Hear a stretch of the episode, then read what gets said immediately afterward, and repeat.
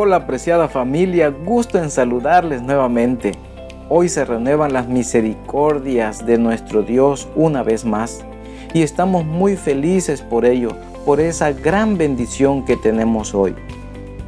Leamos nuestro versículo de hoy una vez más, donde reflexionaremos en el siguiente principio. Dejará el hombre a su padre y a su madre y se unirá a su mujer y los dos vendrán a ser una sola carne. Génesis 2.24. Dios siempre desea lo mejor, mis apreciados hermanos. Dios siempre desea lo mejor para nosotros, aunque a veces no lo entendamos. Recordemos que para tener un matrimonio feliz es necesario dejar padre y madre. Pero nuestro versículo no se queda allí. Nuestro pasaje bíblico dice, que es necesario dejar padre y madre para comenzar una nueva vida. El pasaje bíblico dice, y se unirá a su mujer. Aquí encontramos el principio de adhesión, dejar, dejar padre y madre para adherirse a su esposa o a su esposo. Adherirse significa juntarse, aferrarse uno al otro. Y solamente cuando dejemos las dependencias emocionales de nuestra niñez y juventud, será cuando podremos adherirnos a nuestra pareja. El amor es el pegamento que mantiene a esta nueva pareja unida. Es el amor. El amor es un principio. El amor viene del cielo. Es un pegamento mágico que une a dos individuos totalmente diferentes, para formar un hogar feliz. Un esposo dijo en una ocasión, mi esposa y yo a veces pensamos que cuando nos casamos nos convertimos en dos páginas de un libro que fueron pegadas. O también podríamos considerar a los esposos como una página que está escrita por ambos lados.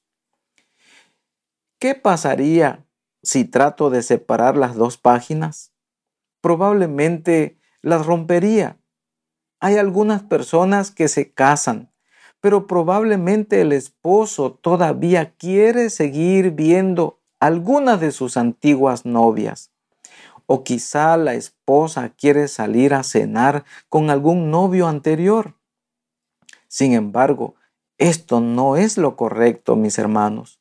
No podemos sembrar un árbol donde hay otro árbol. No podemos hacer que el matrimonio florezca cuando hay cosas que impiden. El manual de la familia dice que los nuevos esposos deben dejar sus anteriores amistades sentimentales con el sexo opuesto. Deben dejar sus dependencias emocionales con su padre o su madre y deben adherirse a su amor mutuo y demostrarle a su esposo o a esposa que él o ella significa todo para el otro. Esta es la fórmula dada por el fabricante de la institución matrimonial. Recuerden que para mejores resultados debemos de seguir las instrucciones del fabricante.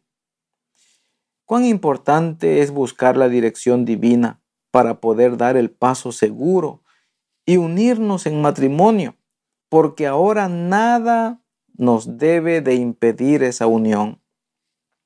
Asimismo, cuando el matrimonio se forma, uno se conoce cada vez más. Conforme pasan los días, resulta que a veces nuestros temperamentos no congenian. Sin embargo, no por eso vamos a tomar decisiones que deshonren a Dios, decisiones a la ligera, decisiones que de pronto decimos, ya no te quiero, ya no te amo por esta razón, porque no congeniamos en nuestro carácter. No, debemos de seguir luchando. Veamos qué dice al respecto la señora Elena de Huay en el libro del Hogar Adventista, página 313 y 314. Ella expresa lo siguiente, si vuestros temperamentos no congenian, ¿no glorificarías a Dios cambiando dichos temperamentos? Una pareja de cónyuges debe cultivar el respeto y el afecto mutuo deben velar acerca de su espíritu, sus palabras, sus actos, con el fin de no decir ni hacer nada que cause irritación o molestia. Cada uno debe preocuparse por el otro y hacer cuanto esté a su alcance para fortalecer su afecto mutuo. Os aconsejo, dice ella, a ambos, que busquen al Señor con amor y bondad cumplir vuestro deber uno para el otro. El esposo debe cultivar hábitos de laboriosidad y hacer cuanto pueda para sostener a la familia. Dios es el autor del matrimonio y Él mismo te puede ayudar para poder permanecer junto a tu esposo y a tu esposa. ¿Cómo va tu matrimonio hasta aquí? A veces hay atentados, ¿no es cierto? Sin embargo, el mismo quien permitió que te unieras a tu esposo o a tu esposa, Él es el mismo quien puede seguir dando ese amor, ese sabor a tu matrimonio para que permanezcan felices. Te invito a hacer cuatro cosas para permanecer unido a tu matrimonio, adheridos como matrimonio. Número uno, dejen sus anteriores amistades sentimentales con el sexo opuesto. Número dos, no se aparten de Dios. Oren juntos, permanezcan en comunión. Número tres, admírense todos los días. Y número cuatro, cumplan su deber con amor. Que Dios bendiga tu matrimonio y que Dios haga resplandecer su rostro sobre ti y ponga en ti paz.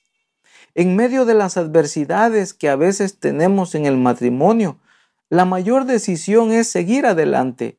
Y si alguna cosa ha pasado en el camino, es importante reconciliarse. La reconciliación es otro principio que veremos después. Ahora, al concluir esta reflexión, te invito a orar. Querido Padre, Gracias por tu amor, gracias por tu misericordia, gracias por tus bondades, gracias porque hasta ahora tú has dirigido a ese matrimonio. Gracias Señor porque te manifiestas de diferentes formas. A veces cuando las cosas no van bien, el enemigo pone pensamientos negativos.